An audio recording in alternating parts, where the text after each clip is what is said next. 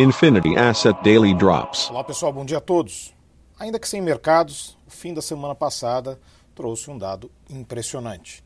Feriado aqui nos Estados Unidos e também no Reino Unido, por conta aí do, das festas de Páscoa. Tivemos o resultado do payroll com 916 mil postos de trabalho criados somente no mês de março nos Estados Unidos, superando as expectativas de mercado em praticamente 100%.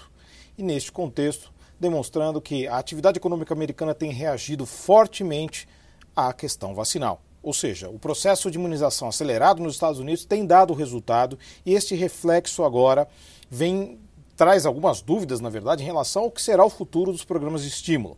Por parte do Federal Reserve, vai continuar sendo colocado. Agora, economistas já começam a questionar o quanto isso tem de potencial inflacionário, o quanto isso pode ser um problema no curto prazo.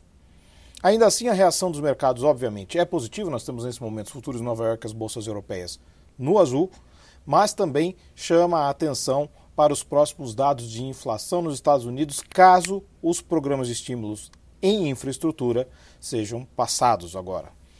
Aqui no Brasil, a situação já é diferente. Temos essa semana o foco em inflações, em especial o GPD e o IPCA sendo divulgados, ambos demonstrando forte pressão. Boa parte disso é combustível, boa parte disso é oscilação cambial, boa parte disto é commodity, ou seja, a estrutura da inflação brasileira não se alterou comparativamente ao que acontece nos Estados Unidos. Daí o cuidado que o Banco Central e as autoridades monetárias têm que tomar aqui em relação aos próximos movimentos, que deve ser de mais uma elevação de 75 basis points. E um ponto importante essa semana é a observação em relação ao orçamento. A nova ministra já citou a possibilidade de retirada de 25 bilhões do, do primeiramente proposto, e isso traz mais ou menos a, aquela faixa que estava a mais do que o Ministério da Economia reclamava.